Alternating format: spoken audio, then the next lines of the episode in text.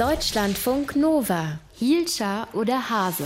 Fast überall sind gerade im letzten Jahr in Innenstädten so kleine Orte entstanden, wo plötzlich Bänke stehen oder Blumenkübel oder Stühle. Ich habe sogar Tische gesehen tatsächlich, so nach dem Motto, naja, wenn wir sonst nichts machen können, dann machen wir es uns irgendwie schön und machen uns Erlebnisorte vor der Haustür. Eigentlich eine gute Sache, wenn man nicht gerade einen Parkplatz für sein Auto sucht.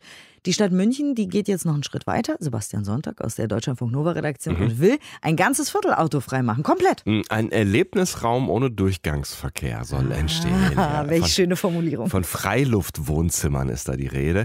Ähm, und zwar im sogenannten Westend Kiez. Äh, was nach Viertel klingt, sind eigentlich nur vier Straßen, also ein Viereck quasi. Man könnte vielleicht besser Block sagen, aber egal wie groß oder wie klein, Flächen in Innenstädten haben alle das gleiche Problem, erklärt Verkehrsforscher Christoph Hupfer der ARD. Also entweder steht ein Auto drauf oder es fährt ein Radfahrer lang oder es spielt ein Kind auf dem Platz oder ich trinke einen Kaffee. Also ich kann die Fläche eben nur einmal äh, benutzen und wenn sie begrenzt ist, dann ist es, glaube ich, schon wert, dass wir uns mal Gedanken machen, wie wir sie verwenden. Und gerade in diesem zum Teil wirklich ziemlich engen vier Straßen in München ist es gerade ordentlich voll, also sowohl mit stehenden als auch mit fahrenden Autos.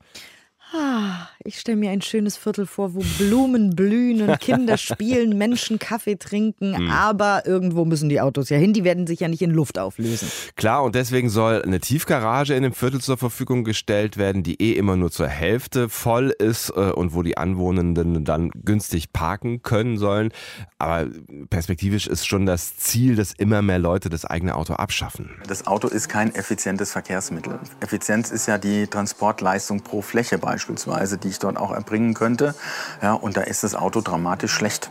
Da ist jedes andere Verkehrsmittel in der Stadt besser. Ja, und dazu kommt noch, dass die Autos ja eh die meiste Zeit rumstehen, weil wir sie nicht benutzen. Und die stehen ja da, wo ich eigentlich auch in einem Biergarten sitzen könnte. Ja, und je länger man darüber nachdenkt, umso absurder wird es eigentlich.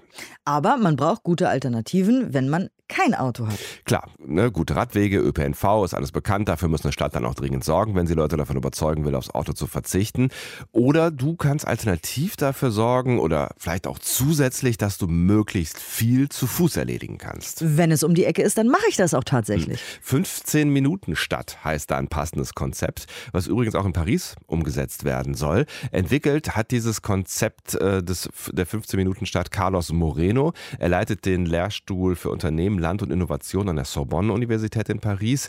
Wie seine Vision von Innenstädten funktioniert, hat er im Oktober 2020 äh, in einem TED-Talk erklärt. In a nutshell, the idea is that cities should be designed or redesigned so that within the distance of a 15 minute walk or bike ride, people should be able to live the essence of what constitutes the urban experience. Also die Essenz quasi des urbanen Erlebnisses formuliert Carlos Moreno hier.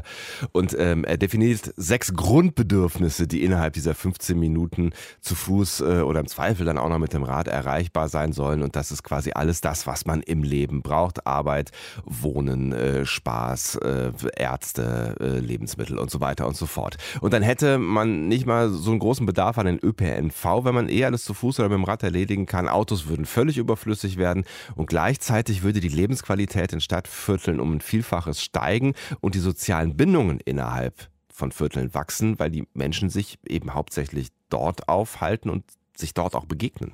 Ich höre Geigen in meinem Kopf, weil ich die Idee so gut finde. Aber es klingt ein bisschen nach Utopie. Ja, es klingt ein bisschen nach Utopie, aber ähm, erstens kann man jetzt schon viele der sechs Grundbedürfnisse in vielen Vierteln in Paris innerhalb von 15 Minuten tatsächlich erledigen, was viele Pariserinnen und Pariser ziemlich schätzen. Und zweitens haben viele Pariserinnen und Pariser erlebt, wie der Zusammenhalt wächst, wenn man wegen Corona sein Viertel kaum noch verlässt.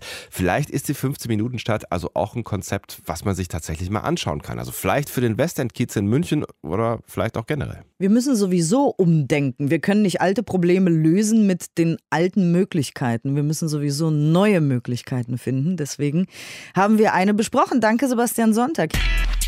Deutschlandfunk Nova. Hielscher oder Hase.